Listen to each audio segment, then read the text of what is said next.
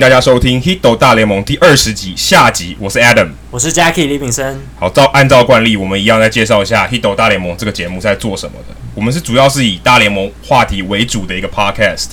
那我们通常会以当周热门的主题、一些时事话题来跟大家做分享。同时，我们也会把话题延伸到中华职棒或是其他的棒球文化上面，希望可以跟球迷做一些交流。那如果你很喜欢我们节目，也希望给我们节目一些建议，或是想要跟其他的球迷有些互动交流，甚至跟我们上过我们节目特别来宾有一些互动的话，欢迎到 Facebook 上搜寻 Hito 大联盟讨论区 H I T O 大联盟讨论区，按申请加入，我们就把你加入到这个社团里面。如果你是 iOS 的使用者的话呢，到 iTunes App 去搜寻 Hito 大联盟，然后按照按按下订阅，就可以订阅我们的节目哦。那这样每一周我们新节目推出的时候，你就可以及时收到我通知。好，下集的节目呢，我们将介绍达比修友他在交易大限前狂丢十分。诶，这个结果这个事件并不单纯，嗯、原来是因为他泄露了他的投球机制里面有一些秘密。另外呢，曾公跟常富宁主播会跟我们分享他们怎么样看球，让球赛变得更有趣，提供他们的一些观点。另外，还常主播也会希望从第一手的观察给中华职棒联盟一些建议，嗯、还有分享他们如何觉得。怎么样成为一个优秀的主播和球评，给年轻朋友的一些建议。另外，球场单元我们将介绍圣路易红雀队的 Bush Stadium。好，废话不多说，我们即将进行下集的节目。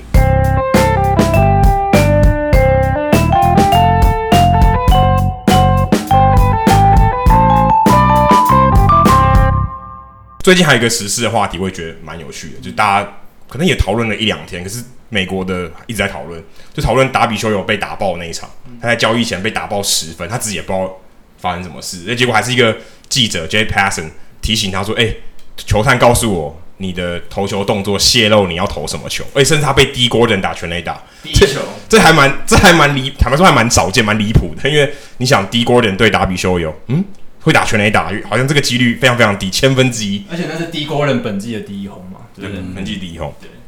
就是我后来发现他在投直球之前会停顿一下，嗯，就这个只是我我其实看了我自己看的影片看好几次，我其实感觉不太出来，因为其实很短很小的动作，可是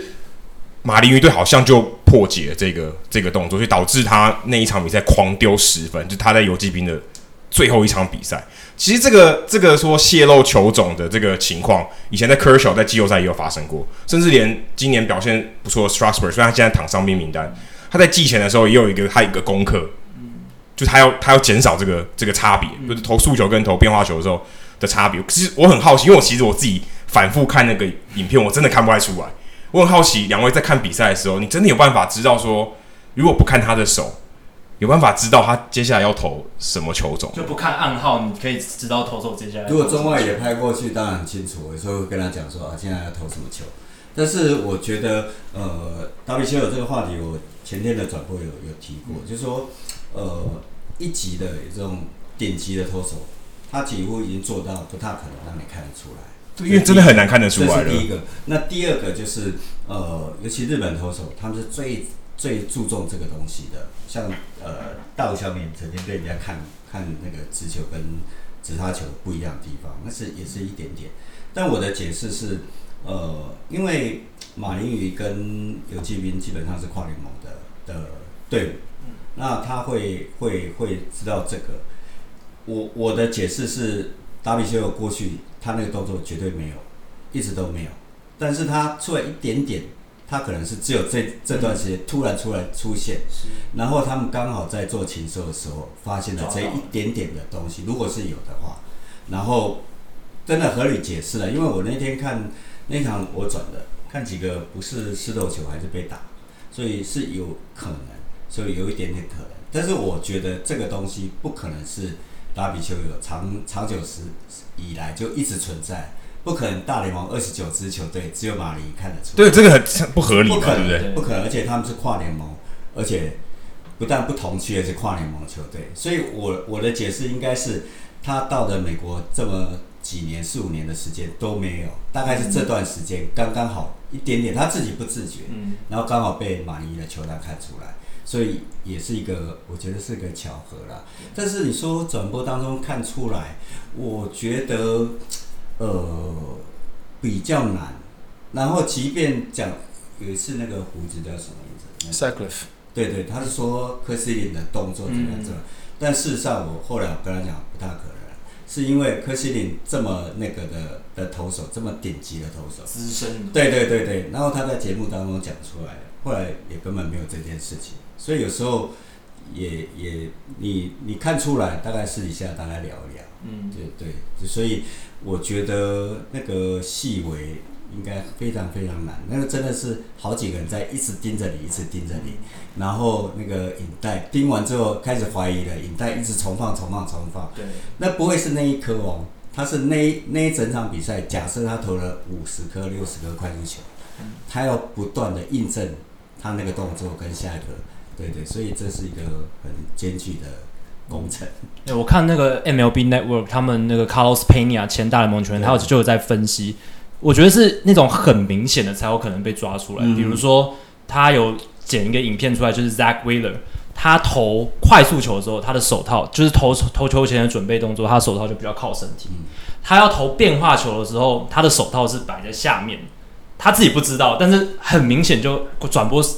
画面上就看得出来。通常当事者不可能知道，因为知道他早就改了，嗯、对，对，对对，所以一定是当事人不知道。以前是投手的手套。因为我们都习惯把指头放在外面，嗯、有人是勾一下、动一下，嗯、那个是变化球。嗯、但现在的手套他们都做另外一个，因为你有习惯把手指放在，那、你为了不让对方观察出来，他外面还加一个套子，嗯、对，所以这个都是预防的。嗯、但是顶级投手，我认为他投到现在，像田中这这一级的，嗯、不大可能他有任何的动作，像柯晓这种顶级赛扬啊，我们休息。那如果你知道他快速球跟滑球，早就被打爆了，因为他落差太大太大了，所以就是因为你没办法抓那个 Chris Sale 这种的，因为你抓不到嘛，所以你一直被他 K 啊。对，其实我听那个另外一个 podcast at play，就是大联盟另外一个官方的 podcast，他请到了 Troy Hawkins 以前的嗯。超级浪人，他转了十几队的那个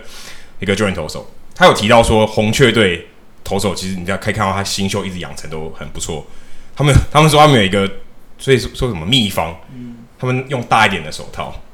就你比较不会看到。哦，嗯，因为你因为一些细微的动作。对，因为有人会从二垒偷暗号，或偷他的手势，其实是看得到。如果他今天是这样，这只狗相信是看得到，只是要把它传达回去给打者有点困难。但是如果你的手套大一点，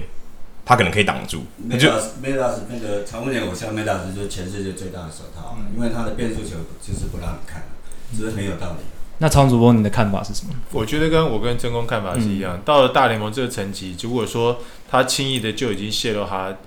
嗯，下个球要投什么球的话，嗯、这些大联盟打者怎么可能放得过他？真的。所以我觉得，像刚刚你讲那个在归人那个影片，我也看到，嗯、那有可能是他可能刚。我不晓得，我忘记看他那是哪一年的，嗯、但也有可能是他刚上大联盟的时候出现那样状况。那一旦出现那样状况，如果投手教练他也没看出来，那这投手教练可能也要被 fire。对啊，所以我觉得这样的情况是有的，嗯，但是微乎其微，因为对于大联盟打者来讲，他们的他们的观察力应该是很好，嗯、那他们的观察力这么好，他都没有办法，比如说。像刚刚文成举的那几个例子，那几个投手，如果说他真的在投球之前有些习惯动作是被抓出来的话，那绝对这些大联盟打者不可能看不到，因为他们他们靠的就是手眼协调在吃饭呢。是，他如果眼睛看到就手没反应，那这大联盟打者可能也要坐板凳啊。所以我，我我觉得应该可能机会不会这么大。被看出来应该是有可能，但是不会是长久以来。对，包括那小联盟如果有这样的小联盟，不可能。没办法突破，就是比较大概就偶发的，对，就是那一场或者那段时间，对，可能有，但是就是那段时间，不可能是长期以来大家都没看到，嗯，他能成为那种十几二十岁的投手，嗯哼。那最近两年有有一个大联盟有另一个很热门的话题，就是要怎么样让棒球变得更有趣，吸引年轻的观众，这样，像 Bryce Harper 他就带头说，我们要让棒球变得更有趣，但是也有另一派的比较老派的球员。他就说：“我们一定要 play the game the the right way，就是不能有一些潜规则要 follow，不能够打出全垒打，不能太招摇，绕垒的时候不要太嚣张等等。然后有时候有些球员做出，尤其是拉拉丁美洲的球员，他们做出这些动作的时候，他其实那是他从小到大打球的方式，他根本不自知他有在触犯什么潜规则。他在场上展现这些情绪的时候，就被一些呃从小到大就比较正统棒球派的那一些人白人球员，他们是白人球员，通常是白人球员，他就会说哦，这个人在 show off，在在炫耀炫耀等等，不尊重比赛，所以就丢出生球，还有像这个球季还有那个 Hunter Strickland 直接砸 Bryce Harper 是为了报两年前、三年前的仇，就有很多声音就出现了。那不知道两位会怎么看这个？我们要让棒球更有趣的这个这个讨论，呃，或或者是说，你们觉得棒球潜规则这个东西是不是要慢慢淘汰掉，还是应该要保留它呢？让棒球更有更有趣啊！我我觉得还是要从选手本身开始做起，嗯、因为呃，假如说今天我自己是一个观众，我去球场看比赛，我觉得有趣的棒球就是选手他的技术面都到了。那他技术面到的时候，他有一些动作做起来就华丽。那些华丽或者花俏，或者是说在华丽跟花哨当中，他还是可以把出局数给完成的时候，我会觉得这个棒这个比赛是有趣的。因为我看这些选手就好像就好像我看 Stephen Curry 在球场上打球一样，他可以绕着你防守员传转，你还不晓得他在什么地方，他球已经进了。就是我觉得棒球员他能能够表现的地方就在他的防守这个部分。那至于刚刚讲到全员打，我觉得。投手跟打者都一样，就是在你抓下一个很重要的三振，或者说你挥出一支很重要的全垒打，而你的你你庆祝的对象不是羞辱对方，是不是去刻意要让对方没面子？我觉得那是我可以接受的。投手比如说拉弓箭，或者说打者甩棒，他并不是针对投投手啊边甩边叫骂那那种情况，或者说你可以回去了，怎么样怎么样啊，类类似这样子。就是我觉得，如果是自己庆祝，对自己庆祝，像 Bautista 这是最有名的。可那个分寸很难拿捏，不然欧多也不会给他那一拳嘛。所以欧多那一拳不见得是真的是那为了打那一拳那个甩棒。我我不晓得，我不晓得这个要问他们自己。但是我会觉得 Bautista 打那一支全垒打的时候，他的庆祝是在庆祝他自己，因为在这么关键的比赛里面打这支全垒打。是给士气带来很大的振奋，没错，而且他给他自己甩棒真的蛮重要，因为整个后来话题都围绕在那个甩棒。对哦，我我我不觉得说，哎、欸，他今天甩了棒以后，他们对投手讲什么？他没有对投手讲什么，他就是跑他的垒。对，对你不要故意跑的三十秒跑一圈，哦，或者是说你不要一边跑一边跟每一个一垒、二垒、三垒的野手说，对。那什么烂投手可以怎样？不用不用这样子，我觉得都我觉得还可以。那当然我我讲就是棒球要让它更有趣，我觉得除了选手自己本身的技术之外，我觉得如果说有机会的话，选手是不是能够跟场边的球迷多一点互动？对，因为现在球迷都离球场蛮近的嘛。那像第三个出局数发生的时候，有的时候选手就直接把球丢给球迷，我觉得这是一个很好的方式，就让球迷感觉到，哎，去球场看比赛，这些大联盟这些顶级的球员。他们拿的薪水这么高，但是我们还是跟他们能够有一点点的连接，我会觉得可能会让我觉得棒球有趣一点，嗯，就是增增进啦球迷跟球员的之间的距离拉近，或是可能透过一些公关啊、行销的活动，类似，对，让球迷跟球员感觉比较亲近一点。对，我好像可以很容易的接触到大联盟的球星这种感觉。当然，但不能每一场都像春训一样，大家就是排排排在那边签名，也不太可能。就是如果能够有一些。让球迷跟球员有比较容易接触到的机会哈，我可能会觉得这样也是一个方法。对，因为我觉得像大联盟就好像星味就比跟 NBA 比起来就少了那么一点。像 NBA LeBron James、Stephen Curry 哦，代言一大堆，而且他们就是很多画面都集中在他们身上。那棒球它的劣势就是一个球员能获得画面很少。我们之前跟陈凯基这有聊过，一个人能获得的画面是非常少的，所以变成说这个人他的。这个球员，比如说 Mike Trout，他如果基本上他个性比较低调的话，然后他又呃比较比比较少跟球迷互动的话，那就会变成说他的关注度就少。虽然他打的这么好，但是他的心度就没办法跟 Bryce Harper 比，或者是 NBA 的同等地位的球星去比较。那不知道曾公会怎么看？就是这个棒球潜规则，还有让 Make Baseball Fun Again 这个讨论。嗯这应该分两部分，第一个就是那个潜规则哈，其实我我真的完全赞成，就是你要适时的情绪的发挥，就是很重要的这个这个全垒打或者这样，那不是针对地方，就像足球一样，哦，足球，哦，足球还可以让基本上可以让你停下来庆祝，都都已经在翻跟斗了，对吧？对，所以有些潜规则其实是过往很很很久很久的时代哦，那。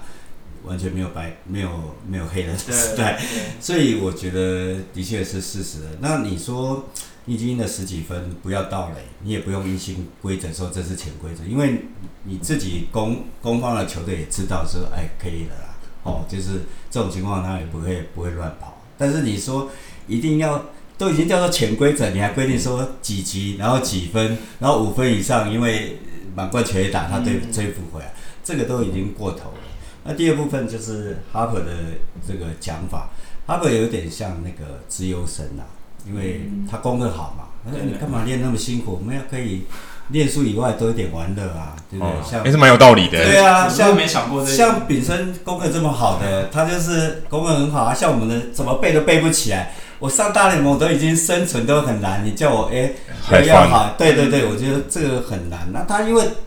棒球，他当然他练的很多啦，他私底下然后又有天分，可是棒球对他来讲轻松啦，就是说，哎、欸，打个三成，嗯，二三十支全垒打不难嘛，嗯，但是，哎、欸，我们为什么不让棒球愉快一点？可是多少人是小林混了五六年、七八年，我总总算上来，我要代打代跑都很不容易。嗯、你叫我，你看林志伟就一直很谨慎绷着个脸，嗯、所以很难轻松。我一直以为今年明星赛会很轻松，因为。没有打那个世界大赛的主客场，对。可是你看，如果是如果不是那个呃嗯，Nelson Cruz，Nelson Cruz，对对，跟亚列莫利娜，整场比赛还是很紧，对，几乎没有亮点诶。对对对，所以棒球太传统，你一下要他们太，而且大家都戴着帽子什么的，其实的确不光不高。然后这棒球太传统，它就是一个垒包一个垒包的推，它本身就是一个很保守的传统。所以要慢慢的年轻人去改变吧，嗯，就在风气上，对，所以基本上是可以说支持 Bryce Harper 这种说法，就是有点像资优生带头说，哎、欸，我们除了念书以外，多玩一点，不要出去玩啊，我们不要一直偶尔出去那个看看电影啊什么，放松一下，对啊对啊，很难，就是让秀味多一点，对对对，那因为大家都因为这个大联盟这个这个 label 真的是竞争厮杀太惨烈了，嗯，你要。叫他多一点放松情绪，其实很难，很难，因为每个人都为了工作。对啊，对对。谁跟你那边玩？我今天又不是来交朋友。而且球不在我身上啊，那个 NBA 他可以决定什么时候扣啊。那我站上去丢，搞不好丢我头我都不知道。对啊，所以是是完全不同的运动。嗯嗯。而且因为真的是，我觉得竞争。太激烈，所以他真的要放开也不是太容易。大家都说我在小联盟挣扎这么久，你跟我说 have fun，我痛苦死了。我好不容易上大联盟，谁跟你 have fun，对不对？但我觉得有一个很呃做过头的一个方式，就是人家在 have fun，然后你觉得他不尊重比赛，你就触身球丢他。我觉得这是最不好的。他根本就所谓潜规则是那条线画的不清楚，真的对。所以，所以就看就看你你当事人怎么想啊。嗯，因为有些人就觉得说，你今天只是为了这么。算是比较没意义的理由去丢一些很厉害，比如说 Manny Machado，他就被丢好几次。如果他今天你不小心你控球没控好，丢到头了，丢到脸了，他就受伤好几个月。那这对不不只对精英队是损失，对整个大联盟大环境都是一个很大的损失。大损失。对，所以我觉得这种要报复性的丢触身球，我觉得一定要排除。你可以用打全垒打的方式去回敬对手，像之前前一阵子 Giancarlo Stanton。对 Jason Greeley 打出全垒打之后，就回敬他一个欢呼，对对对，因为 Jason 对，因为 Jason Greeley 之前三振掉他的时候很兴奋，嗯，那他心里不爽，但是他不是说用什么方式去报复，而是用场上男子汉的方式夯出一发全垒打，而他而且他是只有在那一发全垒打之后才做那个动作，他以前都没有做，他就模仿 Greeley 做那个双手抱拳的动作，我就觉得很印象深刻，很喜欢，对，就是。算是场上蛮有趣的，可是那那个画面其实没有被疯传的，我蛮就觉得蛮好奇，那个画面没有被大联盟一直渲染，没有他没有做这件事情。其实刚才谈到说我们要让球赛变得更好看，其实最终的目的都还是希望有更多的球迷，然后更多的球迷注意这个话题，然后进场喜欢棒球或者支持这个联盟，因为他们基本上讲白一点，在商言商，他也是需要球迷进场，甚至用其他不同的方式呃花钱让这个联盟赚钱，更让他让他的生意越来越大。不好说，像中华职棒喊了很久，说要第五队、第六队，其实最大的原因还是因为说归咎于市场不够大。那我很好奇，尤其像张主播现在有播中华职棒，也也有播美国职棒，怎么看说这两个联盟最大的可以说经营上，就假设以联盟的角度来说，这个经营的思维上最大的不同是是什么？或是中华职棒有哪一些我可以向大联盟取经？我说现在就已经在发生了，我我讲白一点，我说我我照抄都可以。有没有什么东西是你觉得可以比较有效，甚至改善，就可以很快的让中华职棒有一些立即的效果，所以让我让票房变好，很明显我让市场变得更大，让球迷更多可以进场。我觉得，嗯，就中华职棒来讲，其实刚刚其实 Adam 讲到一点了，就是市场大小的问题啊。当然，我们跟美国的国内的市场来比较的话，我们的市场是小很多。但是，我觉得小的市场有小的市场的做法，要不然的话，大联盟三十支球队里面，也不是每一支球队都是洋基、红袜或者道奇、巨人这样子的市场。对，他们也会有小市场球队，那小市场球队他们也在经营他们的球队。那怎么样让观众进场呢？其实我觉得方法是很多的，但是你要让观众有一个好的看球经验，我觉得这是非常重要的。你让今天可能从来没有进到球场看比赛的观众，第一次来看球的时候，就对这个棒球比赛，或者对这次来看球这件，不管今天你你是帮地主球队加油，还是帮客队加油，你就有一个好的看球经验，那他。还会有来的机会。他第一次来就没有好的看球经验，他就不会，可能下次来他就会好好考虑了。那这个当然除了比赛本身好不好看之外，其实我觉得我们现在最重要而且最快可以做到的，其实是硬体的加强。嗯嗯，我们的硬体实在是蛮糟糕的。那这个糟糕，除了呃从观众席开始，甚至到球员休息室，我觉得都有很多改进的空间。那我当然不能明讲说，哦，我们哪一个球场的球员休息室做的很差，或者说不能明讲。新主，新竹，新主，我现在看，我觉得新主已经算好。上个礼拜嘉义棒球场有有被爆出来，我讲的，对，我我在比赛当中讲了，对，因为嘉义棒球场那个前统一师的投手，嗯，现在是议员。他讲他争取到很多预算嘛，然后我就在当时我就跟他讲说，我说啊，这更衣室的问题一定要想办法解决。那我就不在这边细讲更衣室怎么样，但是比如说像刚刚我们讲到硬体的设施，你怎么样让球迷坐起来舒服？嗯，这很重要，这太重要了。因为我坐在那边三小时，对，怎么样让球迷坐起来舒服？怎么样在招商的时候能够让更多的，比如说当地的特色小吃也好，或者他自己想出来想一些什么有。名目的东西能够进到球场里面来，在固定的位置来贩卖。最后就是对于球迷来讲，大家坐这么久，吃喝这么多，那你要去上厕所，要上厕所的地方。我讲我自己的例子就好了。高雄澄清湖，嗯、我每次播完比赛，我真的不夸张，我们做完 ending 以后，我要去厕所，厕所灯是关着的，十分钟好不好？球赛九点半结束，九点四十关灯，而且我找不到灯的开关在哪里。那你有没有考虑到过，今天如果说澄清湖是爆满的，比如说，比如说，呃，以前义大犀牛把澄清湖当主场，义大犀牛跟中信兄弟争冠军，嗯，这场比赛爆满，而且打到九局下最后一一球才分出胜负。你觉得观众会在那个三十秒到十呃不三分钟到五分钟之间完全散去吗？不太可能嘛，甚至半小时都散不了。哎呦，也许在半小时久了一点。那在观众没有办法那么快离场的情况下，你这么早关灯？就好像我们刚才是讲的，大联盟要省这时间，你插这几分钟的电嘛？我觉得这个对这个对观众来讲就是一个，对我来讲就是一个很不好的经验。嗯，但是我我没有办法去找任何人讲，因为他灯就是关的，嗯、那我就得必须憋着，然后去一楼去找一楼的厕所。嗯，如果当时没办法没办法再 hold 住了，对。那我觉得这个是一个我我自己可以想得到的。那比如说像刚刚讲到的硬体的设备，那我还可以再补充一点，就是我觉得现在各个球场，大家在球场的一个交通方面，呃，未来新庄会是那个富邦的主场。那你怎么样在？我这个在节目当中跟辣白讲过，你怎么样在球场当中设置球场周边设置呃接驳车的。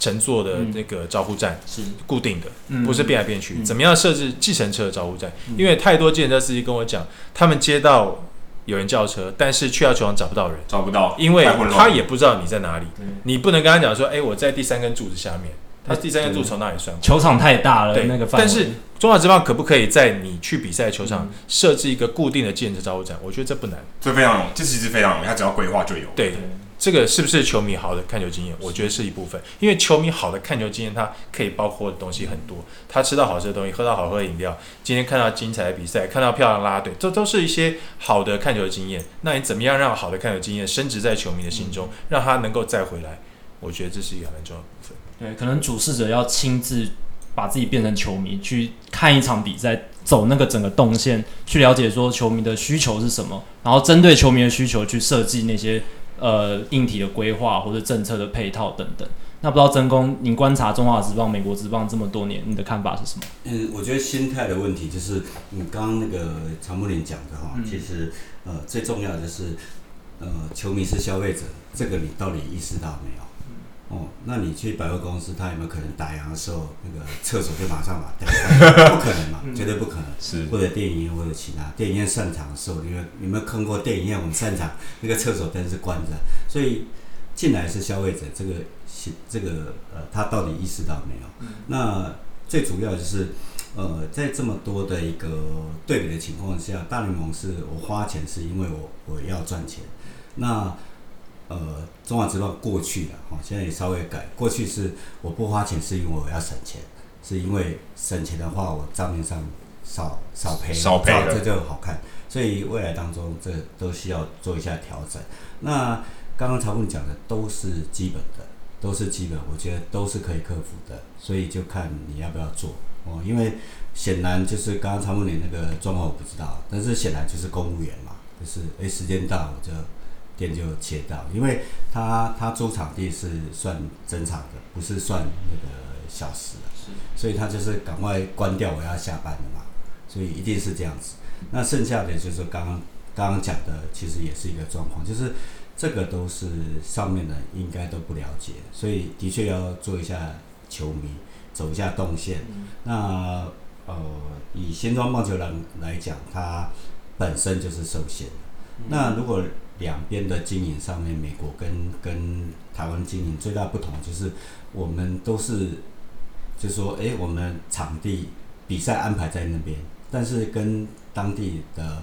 落实生根其实不是连接性不是那么高，是，所以在这样情况之下，嗯，新庄那个地方其实蛮受限的。可是美国，呃，你可以看到那个 Allen 介绍非常多的球场的各种文化，请看连结好不好？然后就是包括送送那个赠品这些，这个都很好写，很好抄，这个都，但是就是你当事者要去。去生根，以新庄来讲，刚刚讲那个，这个这是真的很简单的，很基本。但是如果你上面人是从来不坐计程车，因为有人帮你开嘛，嗯、所以你不坐计程车，你就不知道球迷的需求。所以球迷的心声要听。那另外就是说，比如接驳车，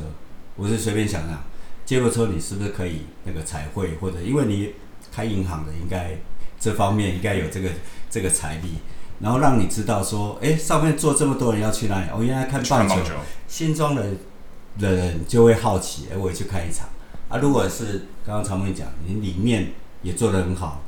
所有的为什么桃园弄了起来？看一两场，立了讲台也立了屌掉啊，你就觉得很有趣。这种夏天晚上看个棒球真的很有趣。所以另外大概就是每一个球队的区隔吧，就是说。不是比赛本身，比赛本身当然你的风格也可以区隔，有的是投手很强的，然后打全打。这个之外，就是我觉得，就我在看电视转播，每一队拉拉队都一样，就是跟过去一样，没有拉拉队的时代一样，每个人吹的那个什么加油的方式都一模一样。对对，我去哪里都一样，反而变得没有特色。对对对，所以我觉得要区隔。然后比如说。呃，好像前一场，呃，前一集吧，比如说香肠赛跑那些，嗯，你超人家，人家可以超出变成总统赛跑，就是说他可以一些还是有些在地的东西，对对对对，可以变化嘛。那你超人家啦啦队，你这个当中其实还可以做一些变化。对，其实我其实我去看这些大联盟的球场，我觉得他们其实每个球场他们都有自己凸显自己的卖点。就例如说刚刚两位讲到 Wrigley Field，Wrigley Field 其实它的硬体上面就很差。就是，如果它在还没有加，它甚至是两三年前才有那个大萤，才有电子看板，之前是没有电子看板，所以是谁上场打击，你其实有点不太清楚。不过他的成绩，因为没有没有电子看板，然后他的积分板是在遥远的另外在中外野，所以其实那看球体验某种程度上不算太好，就是以硬体的条件来看，而且它的位置又小，柱子又多，可大家还是很喜欢看，那就是气氛，对，他就是卖气氛，就是他卖一个百年 百。千年感受的那种百年感，对这种感受。可是新的球场他们也有也有新的花样，对，就是我就很新，我不管，对不对？马林鱼虽然可能进场观众少，我也给你弄个雕塑，我也给你弄个水族箱，还是很有特色。然后或是我之前是密闭式的，或者我开合开合式的屋顶，他基本上都可以找出一些他自己的卖点。甚至我觉得还有一个很大的问题是，我们的球场跟球队基本上没什么关联，甚至跟这个城市没有什么关联。你说美国很多球场，你一走进去，你就发现很多雕像，那些雕像我觉得除了纪念这个人物，这个曾经的球员，甚至很多人可能更没有看过这个球员打球。可是它就是一种传承，嗯、就是一种文化。对，讲到这个，我觉得统一是最可以做，但是最可惜都没有。它第一个，它跟城市的连接非常高；深厚。第二个，它有二十几年的对历史，史，那很多很过去很多的球星，这些都对对，这些都可以做。所以，另外就是他当然球场受限，可是他的气氛没有做起来，所以我觉得。也真的蛮可惜，他其实可以朝 Wrigley Field 的方法前进嘛，对，还有烤肉席，其实台湾有烤肉席也蛮特别的，但是，但是他，但是就没有，觉得还是差了一点。不知道常主播最近很常跑台南吗？我其实我建议过在比赛中，我建议过统一可以做一个那个 Walk of Fame，就是或者是 Wall of Fame，嗯，就是把统一自己觉得自己可以表扬的球员自己弄下去嘛，因为你弄自己的球员，你不需要经过联盟同意，对啊，你想怎样就怎样，对，但是你把这个东西做起来的时候。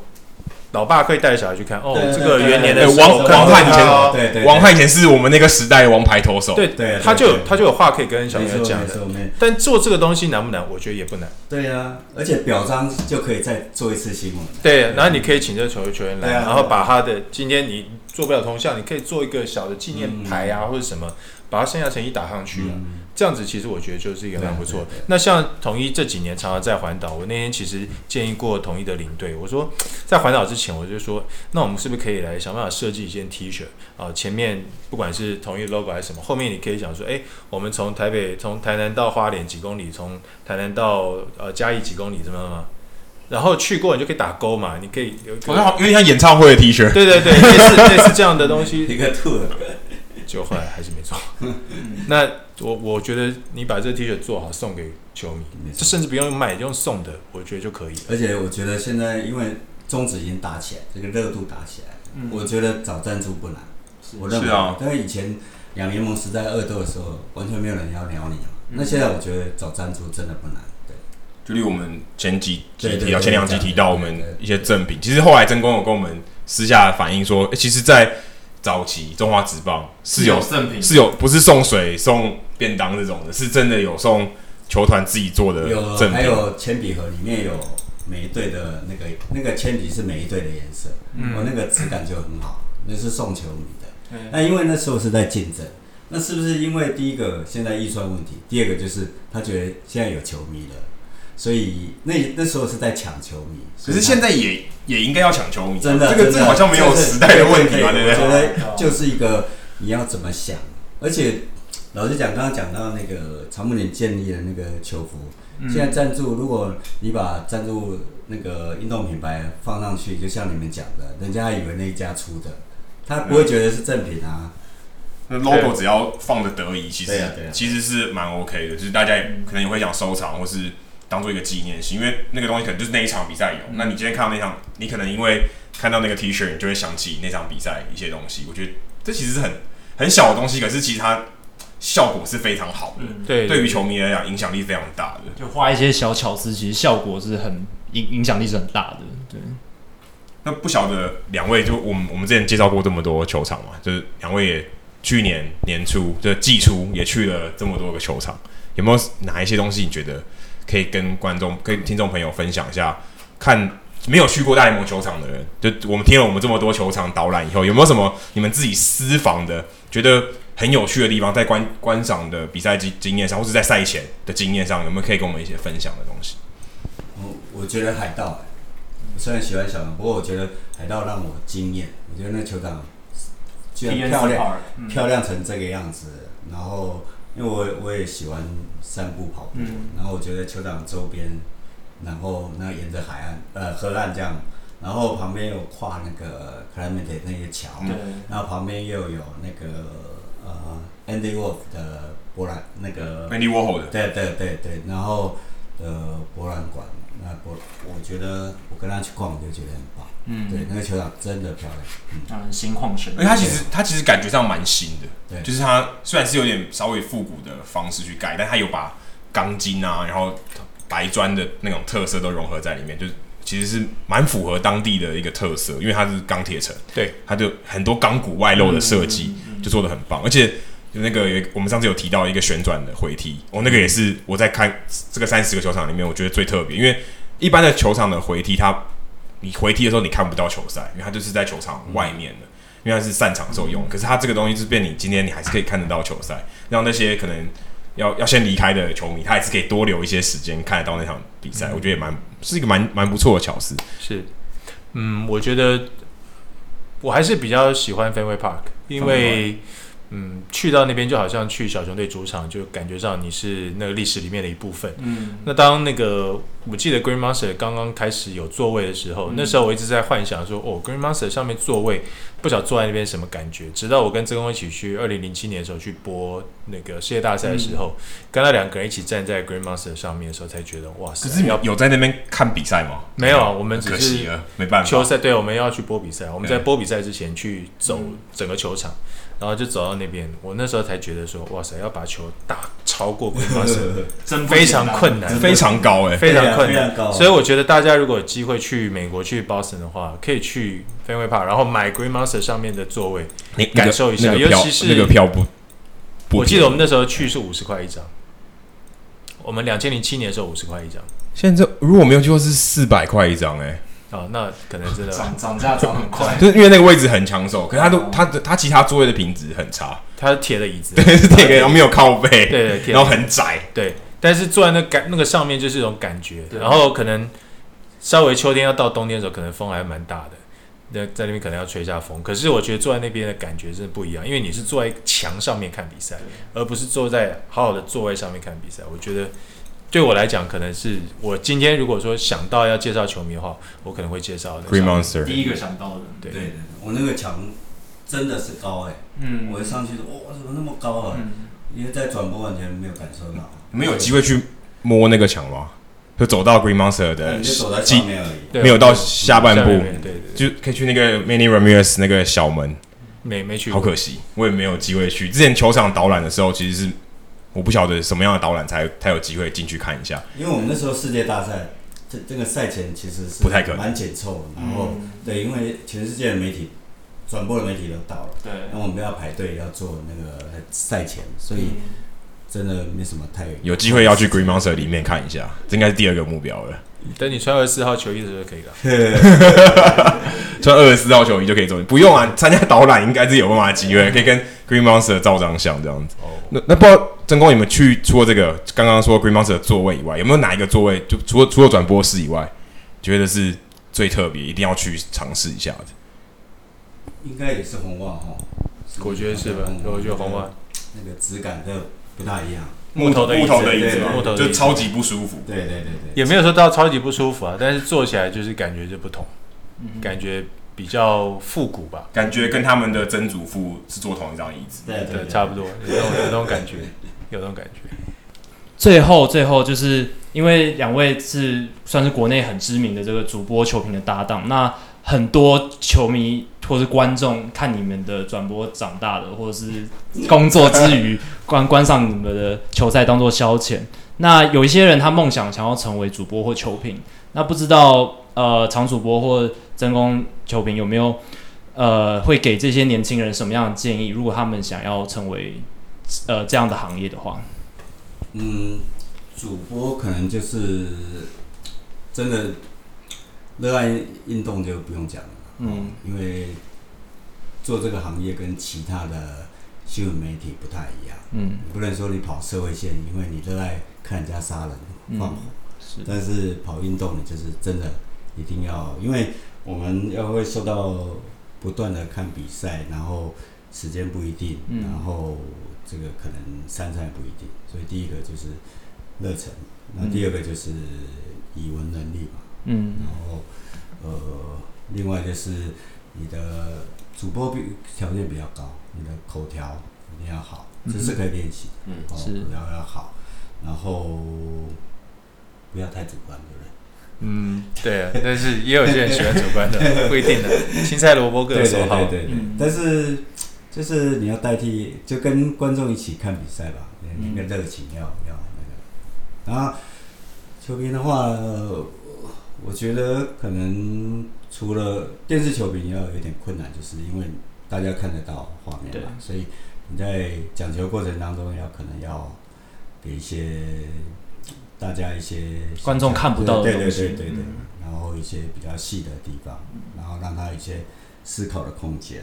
那那你练什么科系，我是觉得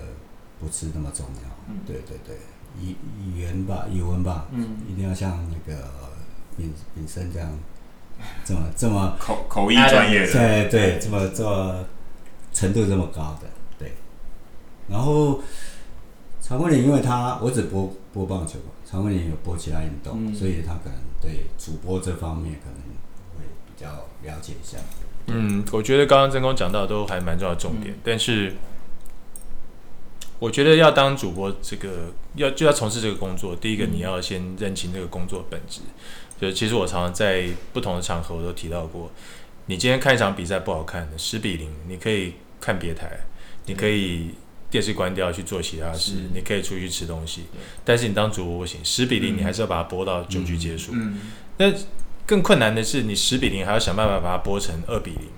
一比零，那观众才会继续想看下去。如果你十比零你也跟球赛一样，就是啊，反正十比零，你就你就你就懒懒的，那观众不想看是这一部分，观众也不想看，对，所以我觉得这本质一定要想想清楚，不是说今天大家羡慕说啊，你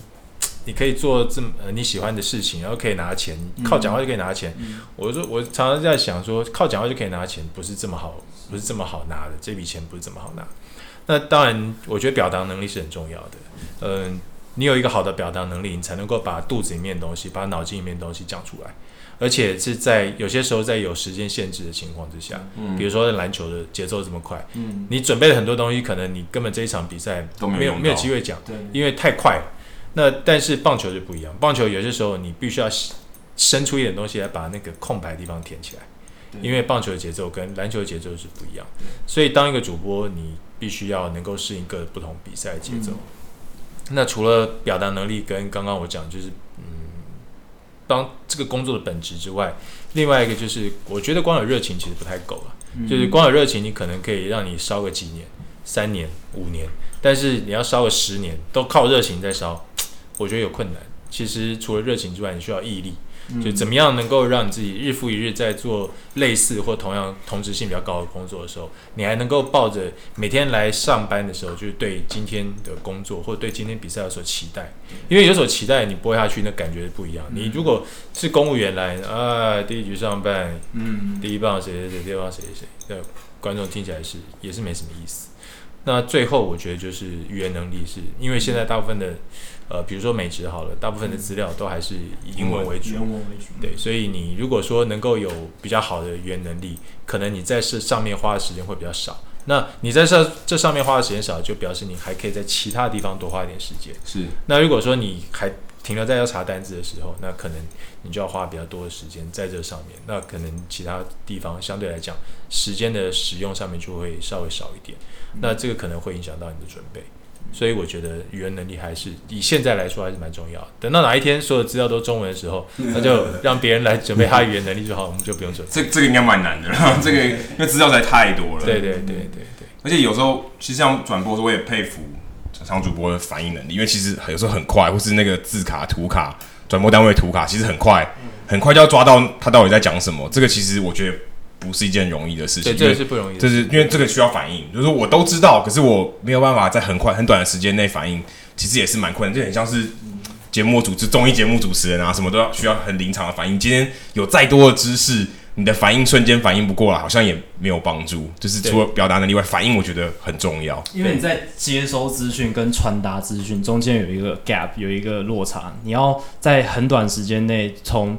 接收资讯了解你刚刚听到什么，然后你要。说出来是人家可以听得懂的，我觉得这就是一个功夫跟技艺了。嗯，对，就，像像这种要要怎么练习？就除了经验，我相信经验你常常播反应经验对经验当然蛮重要的。那有没有什么特别的方法可以练习我反应可以变得？我有的时候练习的方式可能就是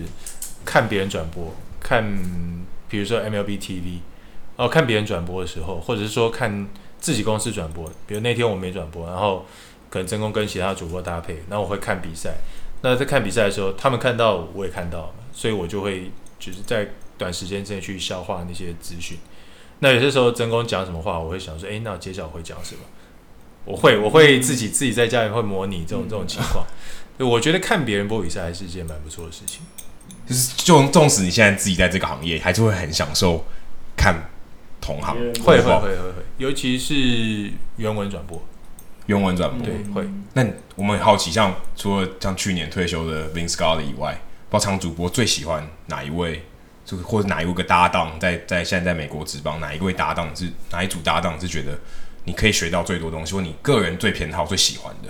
我还是就讲起来，我还是比较喜欢红袜的转播方式，因为呃以前的那个。Dan Orsillo 是不是现在教室？对，对他已经已经对离开了嘛。对。但是我觉得新来的那个主播，因为他以前是 O'Brien，O'Brien，我还蛮喜欢他，我喜欢他的声音，嗯，然后也喜欢他播的方式。那我也喜欢红袜队的球评，他以前不管是 Remy 或者是现在 Eckersley，我都我觉得他们两个风格不太一样，但是我还蛮喜欢听那种不同的风格在在解读比赛的感觉。也喜欢波士顿枪的 Remy 有很重的波士顿枪。到什么枪我倒我倒不觉得，就是我听他们两个人转播，或者是其实以前勇士的我也蛮喜欢，当然可能跟我喜欢勇士的有关系，就是勇士的我也蛮喜欢，对，就是喜欢听他们讲一些什么，嗯，解就是对这个比赛的分析啊，那我可以从中间去学习这样。好，时间也差不多了，今天非常谢谢两位波荣跟我们分享这么多独家的观点，因为这在外面实在听不太到，非常谢谢两位，谢谢。谢谢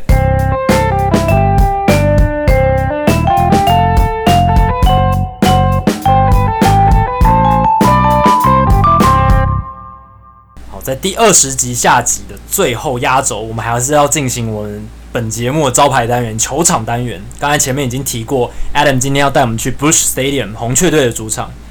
啊，其实大家知道 Busch Stadium，你如果你跟圣路易的人说 Busch Stadium，嗯哼，他们可能他们会好奇一下，想说到底是哪一个？因为其实 Busch Stadium 有三个哦，它名字一直传下来的，从最一开始的 Sportsman Ballpark，嗯哼，一直到后来 Busch Stadium，它其实叫 Busch Memorial Stadium。但是人家说简称就叫 Busch Stadium。嗯。后来呢，他们在二零零六年又盖好了另一个，就是现在的 Busch Stadium。这个 Busch Stadium 很特别哦，它其实是盖在原本的球场的停车场。嗯。所以当他们在呃二零零五年球季，等于是旧的 Busch Stadium 最后一个球季的时候，其实球场旁边寄生了另外一个球场。嗯。然后其实是它的那个球场的外野还有一半卡在那个旧的 Busch Stadium 上.所以其实很特别。然后后来，所以因为因为你想嘛，如果时间是两个球场。卡在一起，嗯，你要用新的球场，另外一个一定要炸掉，对啊。后来在二零零五年年底，就就把旧的 Busch Stadium 炸掉，嗯，这真的是蛮特别。你知道，其实，在国外，他们为了那个地点，他们希望大家都还记得这个地点，所以基本上他们都是用很多是用共用的地地方，就像大家知道 Yankee Stadium，其实就是盖在旁边而已，就对面而已。对，其实他们就希望说，我就是保留这个地方，我可以，我就不需要让大家知道说，哎，我还在跑很远，像像最近。呃，勇士队的新主场就跑很远，不同的地就会离很远，那那那个历史感就差了一点，而且要重新建立大家跑球场的习惯。对，然后大概说到停车场，其实 Busch Stadium 大家如果可能印象最深刻，就是它背景那个拱门，那个 Gateway Arc，就是你在中外野，从从呃观众席往中外野看，你可以看到那个 Arc，可以看到那个拱门，对，那就叫做。Gateway Arc，、嗯、就是因为它以前是中西部的一个 Gateway，就是一个沟一个一个大门，嗯哼，所以它有这个名称。可是以前的 Busch Stadium，它是一个 Cookie Cutter，它是一个圆形的，然后它的外野其实外野的那个围墙其实是很高的，嗯哼，所以其实你要必须坐在很上层，你才可以看到那个 Arc，才才可以看到拱门。嗯、但是新的球场设计呢，你可以从等于从本垒这个方向，你就可以看到那个 Arc，、嗯、所以是。等于它的天际线其实是被其实被设计过的，因为它就等于是看向那个地方，它天际线就特别特别美，因为知道这个拱门是圣路易的一个精神象征，一个地标，所以其实他们在设计球场的时候，他们有考虑到这个方位其实是很重要，因为等于你看看球赛的时候，你也是欣赏了天际线，是很棒的一个感受。而且一看就知道，哦，我是在圣路易这样子。对，你只要哎、欸，你只要待到天空，你就知道我在圣路易。那在球场里面呢，其实他们也有很多巧思，因为我们在刚刚节目有提到说，其实球场里面有很多历史的东西。那 Busch Stadium 呢，它是史，它应该是现在三十座球场里面雕像最多的，因为他们有一大批是从旧的球场搬过来的，嗯、他们总共有十一座雕像，有不管他们的球队的名人堂球员，或者是黑人联盟的球员，都有会在这里面。那其实可是他们很有趣的一个点，如果你去看 Busch Stadium 的话。他们的雕像很小一尊，很小一尊，就是大概只有你的半身那么高。嗯哼。可是唯唯独一个人的雕像特别大。哪一位？你知道是哪一位吗？猜猜看，Jackie 猜猜看。呃，Lou Brock 吗？Lou Brock 不是，因为我脑中第一个想到的红雀队的球星是 Stan the Man，Stan 啊，The Muse 啊，他就在他就站在三垒的那个入口，确实非常高。跟其他人比起来，他就是精神象征。我觉得他也是红雀队算是最伟大的球星，可以说是最伟大、最具代表性的。还不是我们知道那个翻跟斗的 Ozzie Smith，还不是 Ozzie Smith 是小尊的。那 Stan the Man Muse Stand Musial 是最大的，最大一尊的。总共有十一座，十一座非常多。有些球场连一座都没有。因为红雀队史悠久之外，他们真的很多优秀的球员，他们也算是历史上的强队啊。对，其实 Busch Stadium 我觉得它最特别的地方，还不是刚刚讲的那些东西。嗯，最特别的地方是他们自己球团在旁边，在周遭。大家知道说，小熊队旁边有呃 Wrigley Field 旁边有一个 Wrigleyville，就是小熊是什么威格里村这样子一个概念。对，哎，红雀队他死死对头也有，他们是官方的，他们有个叫 Ballpark Village，也是最近才有的，二零零一四年才建立好的。它是一个超大的 pub，然后很多球迷他可能没办法，他可能爆满，或是他想来喝杯酒，他就在那个 pub 里面看球。其实那个球。球呃，那个 pub 就在球场的旁边，然后它的顶楼呢就是 rooftop deck deck，就是观众席，所以你可以在那个顶楼，就有点像小熊队的 rooftop deck，你可以在等于是隔一条街，你可以看到球场里面发生什么事，在一个很高的在顶楼上面有座位可以看，然后那个环境非常棒，你可以、可以听音乐，可以喝酒，是一个很棒的社交的场所。此外，他们在这同样一栋隔壁一栋呢，就有红人队的名人堂，这个名人堂是我目前去过。我觉得是最用心的，大家，因为你知道红人队其实是传统强队，有点像是 MLB 的马刺队，嗯，就他一直可以维持很好的竞争力，每一季他好像都有一点希望，这样。也不是很有希望，就是他一几乎都有冲击季后赛的实力，除了今年可能没有，但他们就是一个传统强队，所以他们名将非常非常多，嗯，然后里面有一个收藏，我个人觉得特别印象非常深刻。就是之前二零一一年的世界大赛，David Freese 哦被撕开他的球衣的时候，嗯，有一半的球衣在名人堂，哦，Cooperstown 的名人堂，一半在红雀队的名人堂，就还蛮酷的，就是一个很特别的收藏。就看到一半的球衣，一半在一半在 Cooperstown，一半在 St. Louis，是非常特别的。然后呢，我去这一趟的经验，Busch Stadium 给我一个很很不好的经验。因为呢，他们很特别，他们跟 StarHub 有签约，所以如果你用别的二手平台买的票，他是不让你进去的，他不让你扫条码进去，你一定给我印出来。结果刚好我们就没有印表机，嗯，不该怎么办？对啊，美国不像台湾小七就可以立即的影印这样，但美国没有，就他就叫我们跑去对面的饭店印，OK，然后饭店的印表机还要锁 PDF 档，这超尴尬，就发呃发话。搞了很久，还好我是工程师，反正就有办法把那个票印出来，就好险。我们最后还是进去了，因为他就是因为在美国有些球场就是这样，像是我们讲白袜队球场，他们也是要印票出来，是就你扫 QR code 是不行。嗯、但是大家如果之前有听我们印第安队 Progressive Field 的的分享的话，就知道它其实还是有一个甚至是手机扫条码的快速通道，嗯、所以你就知道这两个球团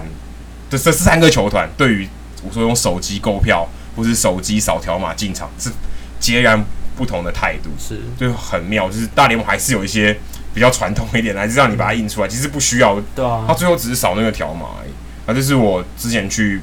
呃 Busch Stadium 的一些经验谈，这样子。嗯哼。好，以上就是《Hito 大联盟》第二十集下集的全部内容。如果大家喜欢我们节目的话，欢迎到 FB 搜寻 Hito 大联盟讨论区这个社团，加入之后就可以跟其他听众进行棒球话题的交流。那社团里面也有我们上上过我们节目的来宾啊，加入我们社团也可以跟他们做一些交流跟讨论。那如果你是 iOS 的使用者的话，也欢迎订阅我们节目。那订阅我们节目的话，就可以及时收到通知，不会漏接我们的节目。那今天节目内容就到此，谢谢，拜拜，拜拜。